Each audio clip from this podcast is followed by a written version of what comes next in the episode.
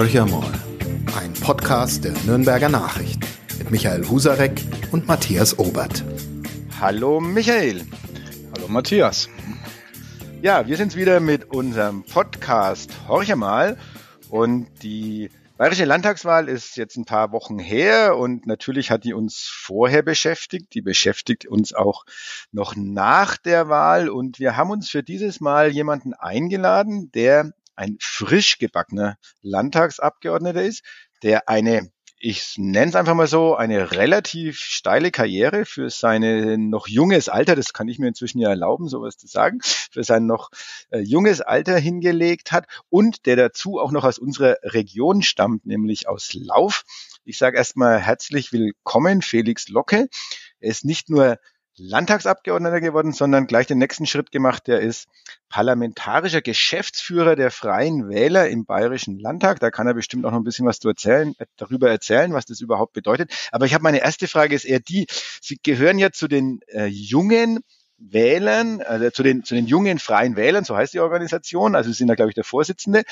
Und einer der jungen Freien Wähler, nämlich der Fabian Mehring, der ist gleich Minister geworden, nämlich Digitalminister von den Freien Wählern. Und Sie sind nur parlamentarischer Geschäftsführer geworden. Ärgert Sie das eigentlich? Also erstmal herzlich willkommen und vielen lieben Dank, dass ich da sein darf. Im Gegenteil, es freut mich absolut, dass die jungen Freien Wähler jetzt auch äh, nach der Landtagswahl auch innerparteilich als große Gewinner hervorgegangen sind. Ähm, Herr Mehring hat in den letzten fünf Jahren als parlamentarischer Geschäftsführer für unsere Fraktion bewiesen, dass er den höheren jetzt auch im Digitalministerium absolut gewachsen ist. Und auch ich habe im Hintergrund ähm, für Fabian Mehring als Jugendvertreter genetzwerkt und freue mich jetzt, dass ein junger freier Wähler im Kabinett sitzt. Das ist außerdem auch noch der einzige junge oder jung gebliebener aus einer Jugendorganisation, der jetzt im gesamten Kabinett sitzt. Also daher ist es eher ein großer Feiertag für die Freien Wähler als jetzt äh, ein persönliches Ärgernis. Im Gegenteil, das Vertrauen, das mir jetzt auch die Landtagsfraktion entgegengebracht hat mit dem parlamentarischen Geschäftsführer, ist schon ein großes Ausrufezeichen genug. Bei Ihnen war es ja so eine Zitterpartie. Es war ja lange nicht klar, ob es dann wirklich klappt mit dem Einzug. Am Ende hat es funktioniert. Wenn man jetzt so auf die Freien Wähler hier in ähm, Bayern blickt, dann ja, neige ich beinahe dazu, von, von zwei Lagern zu sprechen. Ähm, Sie sehen mir das nach. Das ist natürlich völliger Blödsinn aus Ihrer Sicht und widersprechen Sie mir bitte vehement. Ich sage es mal, die Vernünftigen, Armin Kroder ähm, und ähm, andere, die weniger durch populistische Aussagen geglänzt haben, vielleicht die Vernünftigen und die Erfolgreichen, vielleicht kann man so auseinander kategorisieren. Hubert Aiwanger hat es ja doch recht krachen lassen im Wahlkampf, ähm, wird jetzt ein bisschen ruhiger nach der Wahl. Ist das richtig, diese Klassifizierung, oder würden Sie da sagen, nee, nee, so kann man das keinesfalls sehen? Ich glaube, wir sind alle vernünftig und jetzt auch mit Blick auf die letzte Wahl erfolgreich. Auch ein Armin Kroder war ja ähm, trotz allem äh, Demut, dass er nicht mehr Bezirkstagspräsident ist. Trotzdem hat er sein Direktmandat hier im Nürnberger Land auch gewonnen. Also daher würde ich auch sagen, sehr erfolgreich.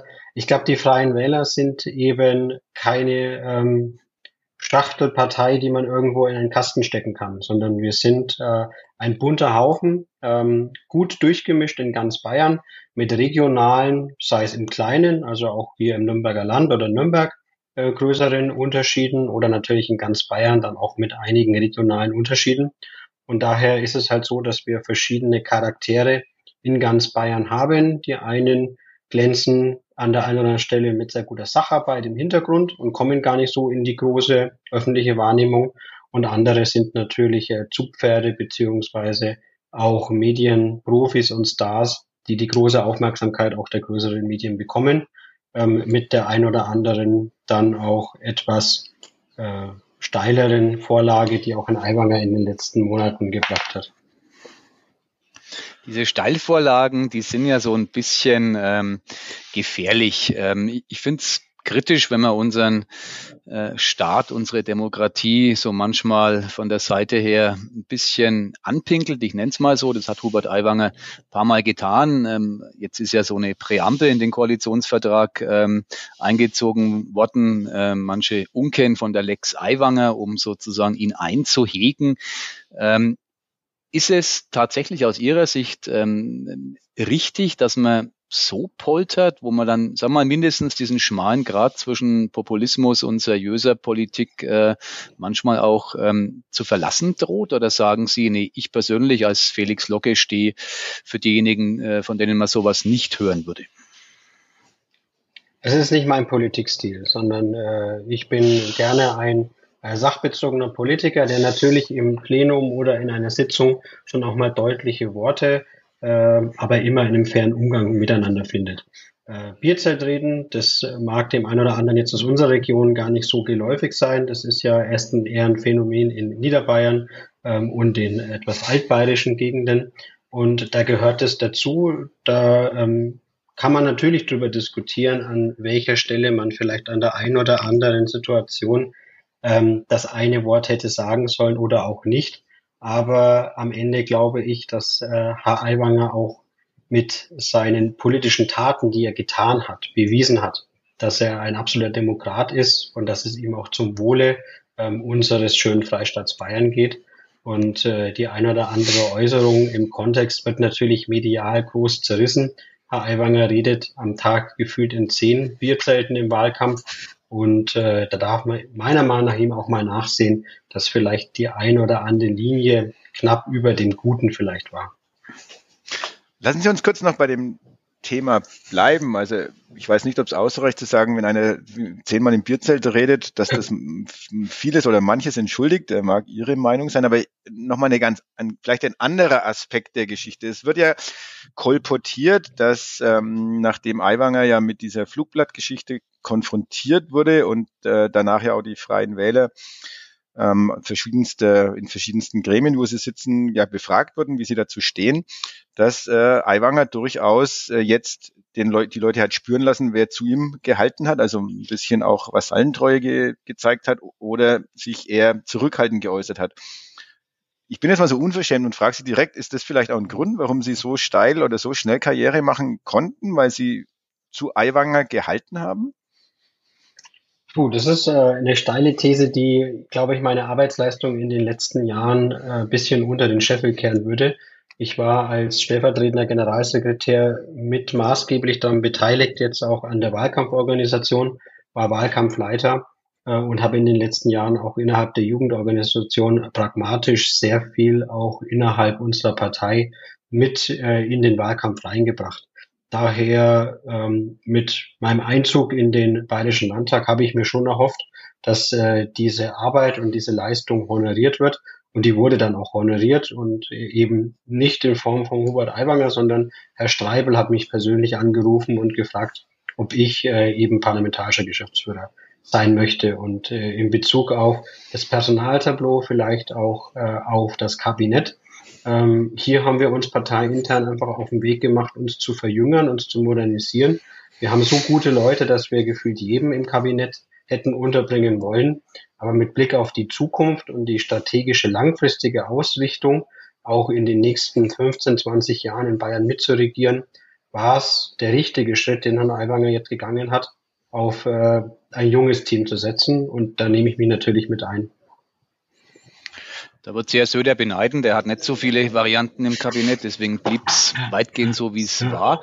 Ähm, eine Frage, wenn wir uns so ein bisschen der Gegenwart ähm, nähern, da ist es ja so, dass wieder Hubert Aiwanger für Schlagzeilen gesorgt hat beim Ressortzuschnitt ähm, und ich bin ähm, habe irgendwann mal politische Wissenschaften studiert und habe so grob ein paar Sachen mitgenommen. Eine war, vermische vielleicht keine persönlichen Interessen mit Ämtern es wirkt so, ich sage das bewusst vorsichtig, dass der passionierte Jäger Hubert Aiwanger unbedingt die Jagd wollte, ist auch ganz, ganz oft zu lesen. Ähm, der Widerspruch in der CSU bei der These hält sie in engsten Grenzen.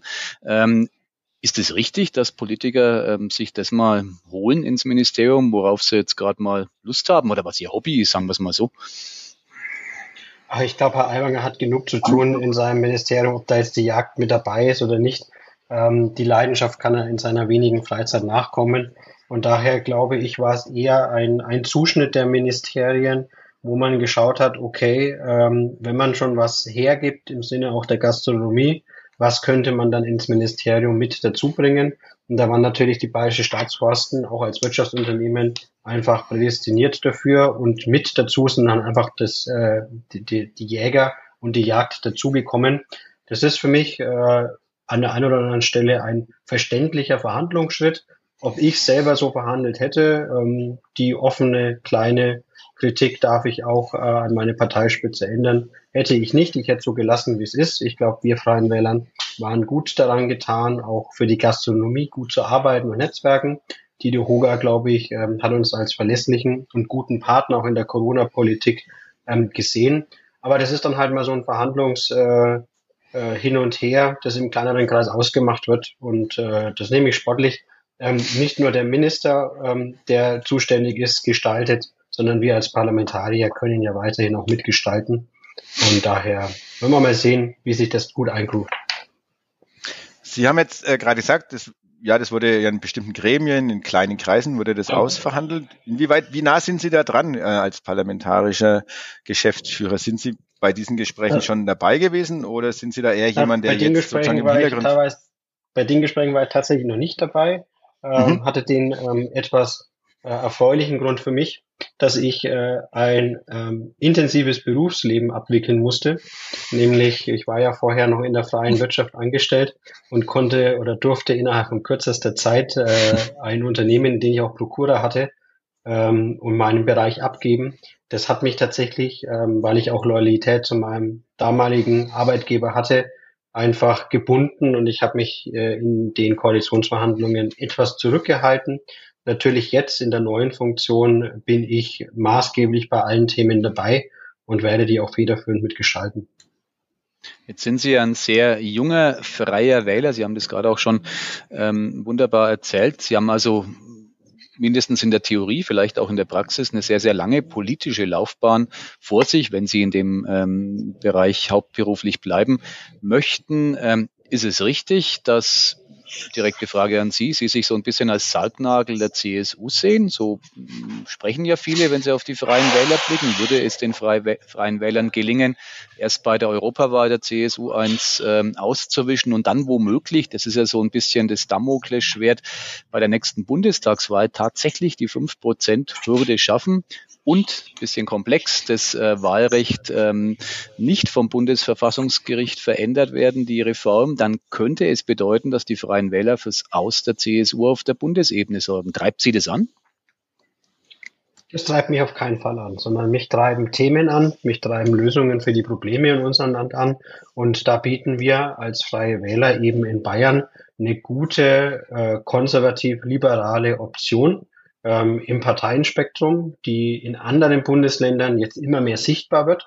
Und die Zeit äh, wird zeigen, ob äh, das Modell Freie Wähler, das auch begründet aufgrund der Unabhängigkeit der Basis, auch in den äh, Ortsverbänden äh, und in den Kreisen, weiterhin Schule und Modell macht, dass diese Art und Weise, wie Politik gelebt wird, ähm, weiterhin auch im gesamten Bundesgebiet auf Anklang findet. Ich glaube ja. Und dann ist es äh, kein Sargnagel, an den wir ziehen, sondern dann, das ist eine ähm, Weiterentwicklung des Parteienspektrums. Und keiner, auch nicht ich oder die Freien Wähler, haben ein Erbrecht auf äh, Regierungsposten oder auch auf Mandate in etwaigen Gremien. Die Wahl beginnt bei jedem bei Null und jedes Mal muss man die Wählerinnen und Wähler davon überzeugen, dass man die richtigen Antworten auf die Probleme hat. Und wenn es eine CSU nicht mehr gelingt und den Freien Wählern umso mehr, dann hat es aber nichts damit zu tun, äh, dass wir am Ast der CSU raspeln, sondern dann muss auch diese Partei ihre eigene Programmatik und vielleicht auch ihre eigenen Führungsköpfe hinterfragen. Das ist der Punkt, wo ich einmal gern nachhaken würde. Sagen Sie mir doch mal Gerne. drei Bereiche, in denen die Freien Wähler sich von der CSU programmatisch unterscheiden. Mir fällt es immer sehr schwer, die beiden Parteien auseinander zu ja. dividieren. Also ich glaube, dass wir im Bereich der Kommunalpolitik äh, und auch dem kommunalen Daseinsvorsorge ähm, eine große Abhebung von, den, äh, von der CSU haben. Wir setzen in unserer Politik immer die Kommune in den Vordergrund. Ähm, wir reflektieren immer, welche Gesetze, welche Entscheidungen haben Einfluss auf unsere kommunalen Vertreter und richten dadurch auch unsere äh, Politik maßgeblich mit aus. Ein zweiter Punkt, äh, wo ich der Meinung bin, ist äh, das ganze Thema rund um auch Landwirtschaft und Umwelt. Ähm, natürlich haben wir hier auch eine äh, starke äh, Lobby bei der CSU, aber wir merken ja auch, dass äh, besonders auch Landwirte immer mehr unzufrieden sind mit der Politik der CSU und wir hier als Freie Wähler, weil das auch zum Teil unser Gen ist, weil wir sehr viele auch ähm, Landwirte haben, die äh, jetzt bei uns Mitglied sind. Wir haben auch eine extrem starke Fraktion innerhalb unserer Landtagsfraktion aus Landwirten. Und das Dritte ist, äh, das ist zwar kein programmatischer Punkt, aber für mich ein mit ausschlaggebender. Wir sind keine Berufspolitiker. Ähm, auch ich als junger Freier Wähler bin jetzt nicht die Berufskaskade Berufspolitiker in der CSU über die JU gelaufen, sondern wir sind Menschen, die haben ein Handwerk gelebt, die haben ein Studium, die haben ein Unternehmen. Das sind zum Teil auch Menschen, äh, die äh, zu Hause waren, die Kinder haben, die fest verankert sind in den Kommunen, in ihrem Beruf und eben diese Probleme, die sie dort erkennen, mit in die Politik treiben und eben nicht äh, gecastete oder auch hochgeförderte Juristen, ähm, die dann in Ämter gehoben werden. Aber äh, da haben Sie sicherlich recht. Also die, die Freien Wähler haben ja ihre, ja sozusagen ihren Ursprung ja wirklich in der Kommunalpolitik, wo man sich ja damals auch positioniert hat äh, gegenüber der CSU sozusagen unabhängig als unabhängige äh, Bürger, die letztendlich sozusagen die Interessen des der ja der jeweiligen Stadt, Kommune, Gemeinde im Blick haben. Aber was wir ja jetzt erleben, ist ja eigentlich genau das Gegenteil davon. Also ich will jetzt nicht sagen, Sie sind ein Beispiel dafür, Sie haben Ihre Karriere gemacht, aber alles, was jetzt noch kommen wird wahrscheinlich, also nicht für Sie persönlich alleine, sondern der Nachwuchs, der jetzt äh, eigentlich relativ schnell und frühzeitig in politische Ämter kommen wird, wenn Sie bei der Europawahl antreten, bei der Bundestagswahl dann ähm, ähm, ganzen Bund antreten werden und vielleicht den Sprung in den Bundestag schaffen, dann gehen sie ja genau den gleichen Weg, den eigentlich die ja, die früheren Volksparteien gegangen sind oder schon immer äh, so positioniert waren. Und das war ja immer das Aushängeschild. Ähm, ich weiß nicht, wie Sie selber damals ähm, ähm, positioniert waren, aber die, es gab ja auch einen langen Streit innerhalb der Freien Wähler, ob man sich überhaupt auf Landesebene engagieren will. Und letztendlich war es ja Hubert Aiwanger, der sich da ähm, durchgesetzt hat, damals auch mit seiner Kampfabstimmung für den Vorsitz der Freien Wähler. Ähm, aber das war ja nicht ganz unumstritten. Ich weiß nicht, wie Sie das selber sehen. Glauben Sie, dass Sie jetzt auch auf dem Weg, so blöd wie es manchmal klingt, durch die Institutionen beziehungsweise sozusagen sich äh, genau dahin bewegen, was Sie jetzt gerade an der CSU mhm. kritisiert haben? Glaube ich nicht und ich möchte es auch an zwei, drei Themen äh, belegen. Zum einen, ich selbst äh, bin zu den Freien Wählern gegangen, weil wir auf kommunaler Ebene unabhängig sind. Ich habe vor zehn Jahren, als ich mich äh, damit beschäftigt hat, Stadtrat in Lauf zu werden, äh, überhaupt keine Ambitionen gehabt, über regional zu betreiben und habe mich eben deswegen für die Freien Wähler entschieden, weil A, natürlich die Programmatik einigermaßen zu mir gepasst hat, aber auch B, viel wichtiger, die Unabhängigkeit des Ortsverbandes ähm, im Konstrukt der, Freien, der Freien Wählerfamilie für mich ganz wichtig war. Ich äh, bin ein Mensch, ich lasse mir nicht gern vorschreiben, was ich zu sagen und zu denken habe. Und das hat man manchmal das Gefühl, dass es ja bei manchen Parteien so ist.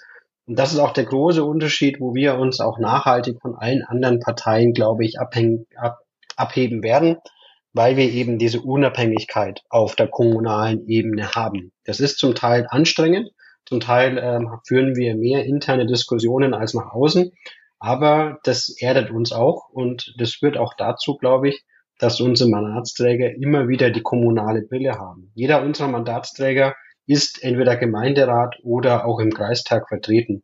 Und äh, das gilt jetzt nicht nur für die Kollegen in Bayern, sondern auch für die Kollegen im ganzen Bundesgebiet. Und daher glaube ich, dass diese freie Wähler-DNA, diese kommunale Verwurzelung weiterhin der Anker sein wird, dass wir nicht so werden, in Anführungszeichen, wie andere Parteien. Und noch dazu äh, ist es ja so, dass man auch außerhalb von Bayern, jetzt mal den Blick außerhalb von Bayern gerichtet, ähm, niemanden hat, der den Freien Wählern beitritt, weil er Politikkarriere machen möchte. Da ist die Wahrscheinlichkeit so gering. Ins Europäische Parlament schaffen es vielleicht drei bis maximal fünf ähm, Kolleginnen und Kollegen. Einer davon aus äh, Hessen, Herr Erugel, der schon drin ist. Dann äh, unsere Spitzenkandidatin, die Frau Singer. Und dann vielleicht noch ein oder zwei weitere. Also jemand, der sich für die Freien Wähler engagiert und vor Ort mit anpacken möchte, der macht es nicht, weil er dadurch hohe Wahrscheinlichkeiten hat, irgendwann mal von der Politik leben zu dürfen, Ähm, und das wird sich auch bloß nicht ändern. Ähm, sollten wir mal in den Bundestag kommen, ähm, wird natürlich dort ein spürbarer Wechsel sein. Aber auch da ist es, und das haben wir in Bayern, glaube ich, bewiesen, dass die Ebene zwischen Mandatsträger auf Landesebene und der kommunalen Basis trotzdem noch in Symbiose funktioniert. Und das glaube ich auch, dass es uns im ganzen Bundesgebiet gelingen wird. Jetzt haben Sie ja, wenn Sie auf den weiteren möglichen Weg der freien Wähler blicken, ähm, garantiert wesentlich besser, als ich das skizzieren kann. Ihr Kann-Problem längst erkannt. Das sind die urbanen Zentren. Da spielen die Freien Wähler ja de facto ähm, keine Rolle. Kann man hier in Nürnberg wunderbar beobachten. Und man könnte das jetzt auf ähm, beinahe alle Großstädte, die mir bekannt sind, zumindest ähm, ausdehnen. Sie sind stark im ländlichen Raum, schwach, äh, je größer die Stadt wird. Wie wollen Sie die Kuh vom Eis kriegen? Es gibt Oder wollen Sie das vielleicht gar nicht, weil Sie sagen, Nein, wir, Sie wir sind einfach die. Da muss ich, da muss ich Ihnen gar nicht widersprechen, sondern ähm, das zeigen ja Analysen. Und auch ich äh, habe ja deswegen nur so lange dran gezittert, ob ich reinkomme oder nicht, weil wir in Mittelfranken eine sehr starke urbane äh, Gesellschaftsschicht haben und daher die Ergebnisse von Niederbayern oder auch Schwaben einfach für uns in Mittelfranken nur äh, ein großer Traum sind. Ne? Die Realität schaut einfach aus, dass wir da fünf bis sechs Prozentpunkte ähm, unter dem Durchschnitt von anderen Bezirken liegen. Und das ist natürlich dann auch mit NRW eine sehr stark urban geprägte ähm, Bundesland, das aber sehr viele äh, Wählerinnen und Wähler auch für eine Bundestagswahl stellt. Eines der kernzentralen Fragestellungen, die wir als Freie Wähler in Zukunft beantworten müssen. Wie weit äh, kommen wir mit unseren Personen, aber auch mit unseren Themen im städtischen Gebiet an? Und was müssen wir machen, dass wir eben auch dort attraktive Angebote an die Bürgerinnen und Bürger geben. Ich selbst werde mich versuchen, auch in Nürnberg stärker zu positionieren und zu platzieren. Mal schauen, ob es mir gelingt. Ähm, wir werden aber auch außerhalb äh, des bayerischen Gebietes schauen, dass wir besonders aus den größeren Städten bekannte beziehungsweise auch ähm, schon angesehene Personen finden werden, die auch mit Fokus auf Stadtwahlkampf bei der Bundestagswahl ähm, für uns mit anpacken. Das ist ein Prozess, den wir Freie Wähler jetzt durchgehen müssen. Wir müssen nämlich aufpassen, dass wir uns jetzt nicht nur auf die Städte konzentrieren ähm, und den ländlichen Raum vergessen, weil am Ende ist der ländliche Raum auch der, der uns jetzt zu diesem großartigen Wahlerfolg getrieben hat. Also das eine tun, das andere nicht lassen. Das wird tatsächlich eine spannende Aufgabe. Ich darf diese Arbeitsgruppe oder diese Taskforce, wie wir sie jetzt nennen, auch mitleiten ähm, und werde natürlich federführend auch versuchen, Antworten zu finden und die dann auch bei den kommenden Wahlen Europa und Bundestagswahl schon hoffentlich die ersten Früchte tragen. Genau, das wäre jetzt, äh, glaube ich, meine Frage dazu gewesen. Also Sie sind sozusagen der, Sie waren ja der Wahlkampfleiter äh, oder Organisator für die Freien Wähler in Bayern. Äh, die nächsten Wahlen sind genauso wieder bei Ihnen ja, angesiedelt. Das heißt, Sie werden sowohl die Europawahl auch, als auch die Bundestagswahl weitgehend organisieren für die Freien Wähler und auch die Themenschwerpunkte mit organisieren und festlegen? Äh, Das äh, Bundestagswahl und Europawahl ist ein bisschen breiter aufgestellt. Ähm, da gibt es natürlich auch ein, ein größeres Gremium, jetzt nicht nur aus bayerischen Köpfen. Ich würde die bayerische Sicht äh, mit reinbringen, auch mit meinem Mandat im Bundesvorstand, werde jetzt aber nicht äh, der Wahlkampfleiter für die Europa- und Bundestagswahl sein. Ähm, einfach aufgrund der Tatsache, dass ich jetzt äh, nicht auf jeder Hochzeit tanzen möchte, sondern jetzt mit Blick auf die parlamentarische Geschäftsführung auch hier erstmal ähm, in einem schnellen Onboarding dann die Geschicke auch für unseren Freistaat mitleiten möchte. Ich werde natürlich aber trotzdem mit Rat und Tag, Tat auch in Gremien mitgestalten, aber jetzt nicht 24-7, wie ich es die letzten äh, Dreiviertel, äh, das letzte Dreivierteljahr getan habe, als Hauptansprechpartner für den gesamten Wahlkampf fungieren. Dann lassen Sie uns auch nochmal kurz auf die Themen zurückkommen, die jetzt Ja. auch ähm, sicher sehr stark unterscheiden, was für den ländlichen Raum von Interesse ist und was für ein eher städtisches Publikum von Interesse ist. Also das Thema Umweltschutz, Klimawandel, wie gehen wir damit um, regenerative Energien.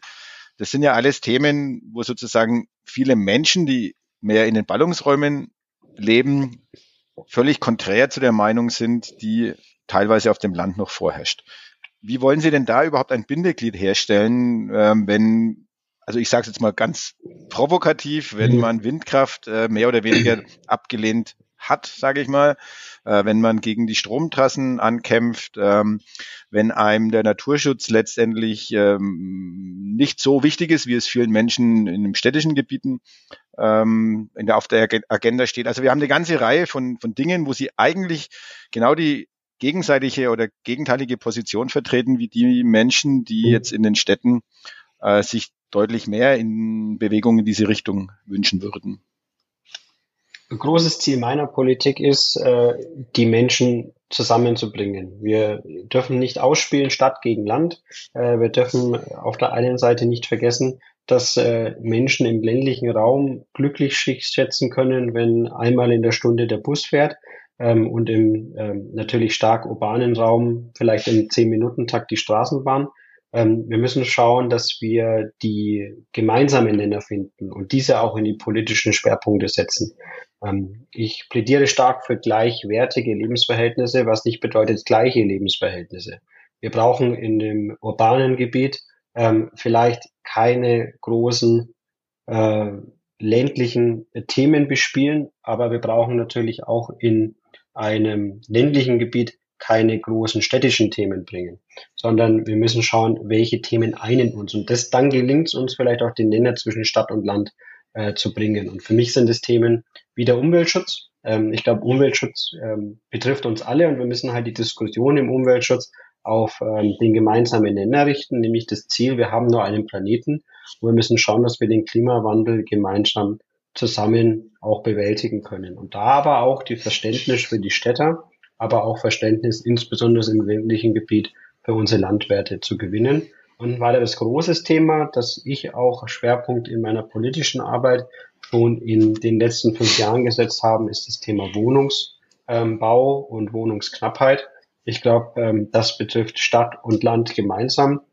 Hier müssen wir kluge Antworten finden im Baurecht, ähm, aber auch in den Möglichkeiten, ohne dass wir weiterhin große Flächen versiegeln mit neuen Baugebieten, sondern wir müssen zum Teil in die Höhe bauen. Wir brauchen Antworten auf ähm, klimagerechtes beziehungsweise Denkmalschutz äh, Umbau von ähm, älteren Häusern. Das ganze Thema äh, mit der Heizungsdebatte war ja auch eins, das die Freien Wähler sehr stark mitbespielt haben, weil am Ende ist mir auch eins wichtig, wir sollten den Menschen schon ihr Eigenheim gönnen und auch jedem Menschen die Möglichkeit geben, eigene vier Wände sich zu leisten. Das heißt nicht, dass jeder in einer 200 Quadrat ähm, Wohnung oder Haus leben muss, sondern jeder sollte trotzdem im Rahmen seiner Möglichkeiten sich eigene vier Wände anschaffen dürfen. Und das ist ein Schwerpunkt meiner Arbeit. Und ich glaube, wenn wir das in den Vordergrund spielen, mit wirklich zwei, drei Themen, die uns als Freie Wähler ausmachen, wo der Bürger weiß,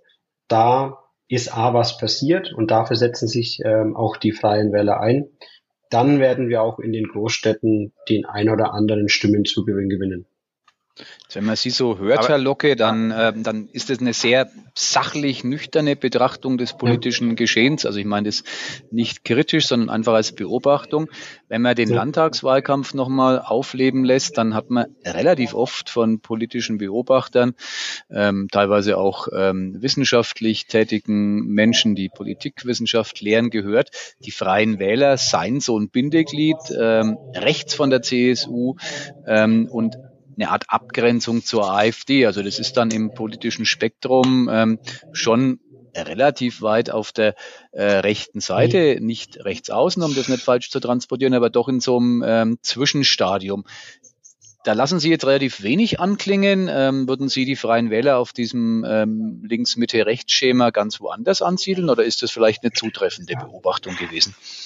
Ja, das, das ist eine Beobachtung, die mir persönlich echt wehtut, weil ähm, das einfach nicht den freien Wählern jetzt hier auch in Mittelfranken, aber auch ähm, im ganzen Bundesgebiet gerecht wird. Ich glaube, wir sind ein, ich habe schon mal erwähnt, etwas äh, bunter Haufen, aber auf den sind wir auch stolz.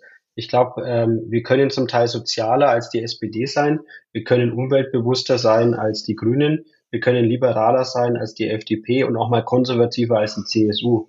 Und das macht uns eben aus. Und ähm, wir haben vor ähm, über fünf Jahren den Claim Bayern starke Mitte geprägt. Und das sehe ich mich auch an. Ich sehe mich stark in der Mitte zentriert mit Ausprägungen, mit persönlichen Einflüssen und Erfahrungen, die ich gemacht habe.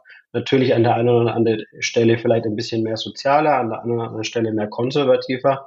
Aber mir persönlich tut diese Verortung ähm, echt weh und ich werde weiterhin vehement dagegen angehen, weil sie einfach nicht den Kern und der DNA der freien Wähler zu 100 Prozent widerspiegelt. Ja, wir, Wahlkampf war ähm, auch bedingt durch die Bundesthemen ähm, und die Antworten auf die großen Fragen der Bundesthemen, bei denen wir etwas konservativere Ansichten haben, geprägt, unter anderem natürlich auch die Flüchtlingskrise.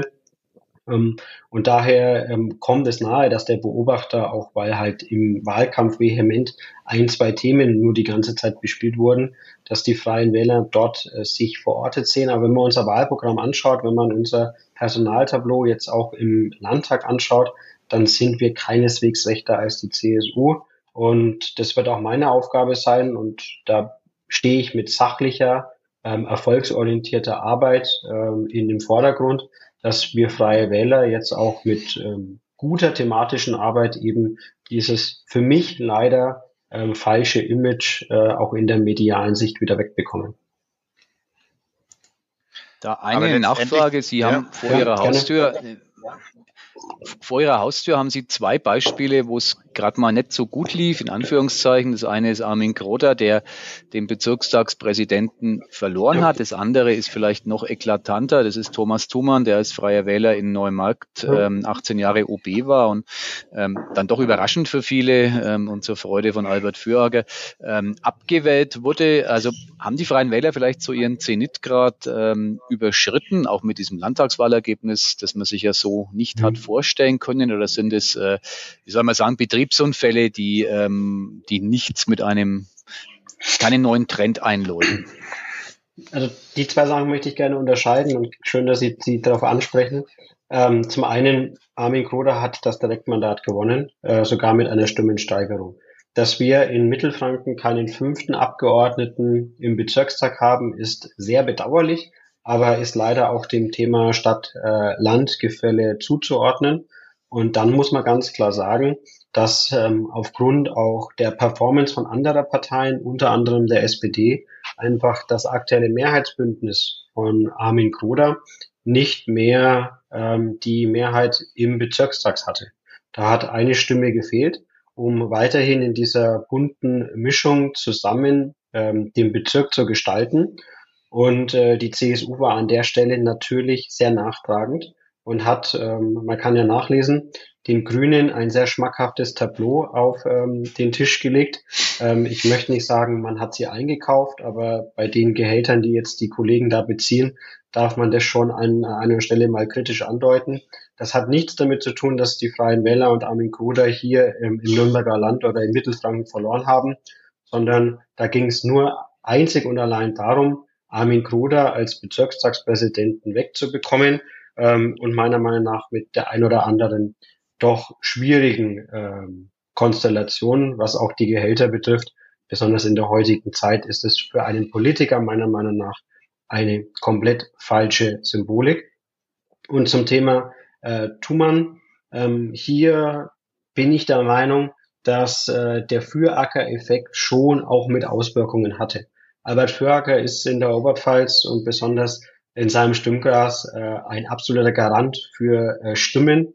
Ähm, man hat es gesehen, er war oder ist erneut Stimmenkönig geworden und hat natürlich dann auch durch diese für uns Freiwähler sehr ungünstige Konstellation, dass die Landtagswahl zusammen mit der OB-Wahl gefallen ist, einfach auch seinen Kandidaten mitgetragen, der, und die These stelle ich in den Raum, wäre für Acker nicht gleichzeitig zur Wahl gestanden worden, wahrscheinlich nicht mal in die Stichwahl gekommen wäre. Das lassen wir mal so stehen. Einschätzung und Ihre Aussage ja. zu den Gehältern, Gehältern im Bezirk, die finde ich sehr spannend. Also ich persönlich ähm, finde es schlicht skandalös, was man da getan hat. Ähm, Sie unterscheiden sie da nicht wesentlich von der Bewertung. Ähm, irgendwie ist das ja so, ja, ich sage jetzt mal, sang- und klanglos über die Bühne gegangen. Ein Bezirkstagspräsident mit ähm, weit über 10.000 Euro Entschädigung, eine Stellvertreterin, äh, wo man auch Höhen erreicht hat, die aus meiner Sicht, wenn man die Bedeutung des Bezirks, ähm, ohne ihr zu nahe zu treten, äh, sich vor Augen führt, in keinem Verhältnis steht. Ähm, das ist doch ein schönes Thema, da kann man doch mal ordentlich ähm, hineinhauen, auch als freier Wähler. Sie tun es ja gerade auch. Also ist das nicht was, wo man ähm, wo Sie sich profilieren können, auch gegen eine CSU? Ja, man hat es intern diskutiert, ja, aber ähm, es hat einfach jetzt auch meiner Meinung nach einen faden Beigeschmack, ähm, wenn das jetzt von den freien Wählern, auch vielleicht von meiner Person, dort öffentlich groß an den Pranger gestellt wird. Ähm, Sie kennen, erleben mich ja gerade. Äh, ich bin jetzt nicht der große Freund von äh, großen Schlagzeilen und äh, aufschreierischen Getue. Ich möchte eher ähm, mich über sachorientierte Politik profilieren und jetzt auch als einer, der Luftlinie 600 Meter vom Armin Kruder entfernt zu Hause wohnt, ähm, da äh, in seinem Namen vielleicht oder auch für die Freien Wähler vor Ort gegen einen Bezirkstagspräsidenten und auch eine äh, Stellvertreterin schießt, das hat für mich so ein bisschen ein Geschmäckler, weil das hat dann so schlechter Verlierer. Jetzt hat, haben sie den Job nimmer, ne? Und jetzt treten sie halt irgendwie nach und suchen da die, das Haar in der Suppe. Ähm, ich glaube, wir wollen im Bezirkstag weiterhin mitgestalten, ähm, in der Art und Weise, wie aktuell die CSU und die Grünen das getan haben. Auch, dass sie uns Freie Wähler komplett isoliert haben, ähm, ist es natürlich schwierig, aber wir wollen weiterhin ähm, versuchen, äh, mit allen zu arbeiten, allen demokratischen Parteien zu arbeiten. Und die Bewertung ähm, über die Gehälter, die teilen sie ja auch. Und ich glaube, dass das auch ähm, vermehrt in die Öffentlichkeit geraten wird. Und dann muss sich der neue Bezirksratspräsident irgendwann mal schon auch klar dazu ähm, stellen. Zumal, und da kommt jetzt wieder die kommunale Sichtweise, kann es nicht sein, dass wir die Bezirksumlage erhöhen, äh, wenn wir gleichzeitig die Gehälter dann auch von ein oder zwei Personen stark erhöhen. Das ist nicht, macht natürlich das Kraut nicht fett, aber das zeigt für mich schon auch den Richtungswechsel des Bezirkes, vielleicht in der Politik, ähm, einfach mit Geld irgendwie alle besänftigen. Und das ist für mich der falsche Ansatz, denn die Ressource Geld ist eben nur einmal da und unsere Kommunen, unsere Landkreise haben genug Arbeit vor der Brust und der Bezirk sollte sie eher entlasten als andersrum. Und zumindest mit der Konstituierung des neuen Bezirkstags ähm, ist diese Symbolpolitik schon mal ein verheerendes Zeichen für das, was vielleicht noch kommt. Ja, lassen Sie uns nochmal ganz kurz in den Landtag zurückkehren. Vielen Dank erstmal dafür. Und äh, wir gehen auch schon so langsam aufs Ende zu des Podcasts. Äh, aber von meiner Seite her noch die Frage, Sie haben jetzt fünf Jahre Landtag, Bayerischen Landtag erstmal vor sich. Nennen Sie uns doch mal drei Dinge, die Sie auf jeden Fall in der kommenden Legislaturperiode, also in der laufenden Legislaturperiode angehen wollen und wo die Ihnen ganz, ganz sehr am Herzen liegen, die Sie auch umsetzen möchten? Das sind einige Themen, das muss ich mich auf drei konzentrieren. Sie können auch fünf das nennen. Das ist natürlich schwer, ja, aber das, das, ist ja schon die Kunst, dass man sich, äh, dass man da auf den Punkt kommt. Also für mich ist es ein ganz großes Thema, das, das Thema Bauen, wie ich schon angekündigt habe. Also ich möchte, dass äh, am Ende der Legislaturperiode ähm, die Bürgerinnen und Bürger spürbar merken, dass die Baukonjunktur wieder angezogen hat, dass äh, das Verhältnis Baupreise, Bauplätze und auch die Möglichkeiten, eigene vier Wände zu ähm, kaufen beziehungsweise sich anzuschaffen, auch wieder möglich ist. Das äh, möchte ich mittreiben, dass am Ende wirklich ähm, auch meine Generation, so Mitte 30 mit einer Familie, einfach den Traum vom Eigenheim wieder gewährleisten können. Ein zweiteres Thema ist, ich möchte die Menschen dafür begeistern, wieder an der Demokratie zu partizipieren. Ähm, und da ist die Verfassungsviertelstunde, die wir jetzt vielleicht schaffen, aber natürlich auch die jugendpolitische Arbeit für mich ein Schwerpunkt, wo ich mich einbringen möchte, weil ich eben der Meinung bin, die Politik und auch die Themen werden immer komplexer und einfache Parolen oder Schlagzeilen lösen die Probleme in unserem Land nicht. Und äh, ich sehe es sehr kritisch, dass auch ähm, bei den Wahlen, auch bei den U18-Wahlen, an der einen oder anderen Stelle verfassungsfeindliche Parteien ähm, an Zuwachs bekommen. Und wenn in fünf Jahren das vielleicht ähm, nicht mehr so stark der Fall ist und ich damit äh, mit guter politischer Arbeit meinen Beitrag getan habe, dann äh, kann ich sehr stolz auf mich sein und würde auch sagen, es ist erfüllt. Und das dritte Thema ist natürlich der Umwelt- und Klimaschutz, der ähm, mir sehr am Herzen liegt, aber der immer mit Augenmaß und besonders mit der Bevölkerung. Also wenn wir es schaffen, dass wir große Infrastrukturprojekte mit der Bevölkerung, mit den Kommunen gemeinsam stemmen, wenn wir Windräder bauen, bei denen wir Bürgerbeteiligung haben, wenn wir PV-Anlagen anschaffen, wenn wir vielleicht auch äh, Wasserstoffanlagen ähm, ähm, oder dergleichen hier in unserem wunderschönen äh, Freistaat etablieren können, ohne dass wir große Bürgerinitiativen und ähm, Gegenwert der Bevölkerung haben, dann glaube ich, können wir auch sagen, dass wir auf Landesebene alles erdenklich Mögliche zum Wohle unseres Freistaates und unseres Planetens gemacht haben. Das war ja schon ein sehr staatsmännischer äh, Abgang sozusagen. Aber so ganz leicht kommen sie uns nicht davon. Aber ich frage erst nochmal, aber ich frage erst mal den Michael, ob er noch ähm, politisch irgendwie eine Spitze absetzen möchte, eine spitze Frage in dem Fall. Nee, nee, ich bin ähm, wohltuend beruhigt. Sozusagen meine Temperatur ist gesunken, weil ich einen ähm, sachlich nüchternen freien Wähler vor mir habe, was ich tatsächlich sehr schätze. Also ich bin, bin bedient im positiven Sinn. Das freut mich doch. Wunderbar. Das, äh, wir freuen uns dann vielleicht auf einen gemeinsamen Auftritt von Felix Locke und Hubert Aiwanger in einem niederbayerischen Bierzelt. Und dann äh, schauen wir uns das mal an, was da am Ende dabei rauskommt. Aber wir kommen was jetzt, jetzt. Ich, was jetzt nicht heißen möchte, dass ich es nicht kann, sondern ähm, manchmal ist es in, in der Politik ein Stilmittel, besonders auch im Plenum. Aber im Hintergrund äh, möchte ich doch immer mit sachlichen ähm, und fairen Dialog äh, Politik gestalten. Das ist vielleicht auch ein Grund, warum man mich als äh, parlamentarischer Geschäftsführer jetzt mit der CSU in den Ring geschickt hat. Jetzt, Sachlich jetzt und fair. das gute Gesamtbild ja doch wieder. Er könnte es, aber er hat es ja, heute nicht getan im Podcast. Ja, das, das will ja nicht stehen lassen, sonst heißt es ja, Felix Locke äh, ist, äh, ist ein zahmer Hund. Ne? Das würde ich auch nicht so stehen lassen. aber sachlich und fair, das ist äh, für uns, Michael, ist das natürlich, sind das zwei wunderbare Stichworte, weil jetzt kommt eigentlich die wesentliche Frage, die Frage der Fragen ähm, und nur wer da durch dieses Feuer geht, der kann sich bei uns hier im Podcast auch beweisen. Es geht um den ersten FC Nürnberg. Und ähm, die entscheidende Frage ist nämlich, wann steigt der erste FC Nürnberg wieder in die Bundesliga auf? Wo landet er in dieser Saison? Und wann gewinnt der erste FC Nürnberg zum ersten Mal wieder gegen Bayern München? Wir nehmen Sie beim Wort. Sie nehmen mich beim Wort. Gut, äh, dann verschweige ich jetzt mal, dass ich äh, seit 20 Jahren Mitglied von dem anderen Verein bin, den Wir Sie da gerade genannt haben.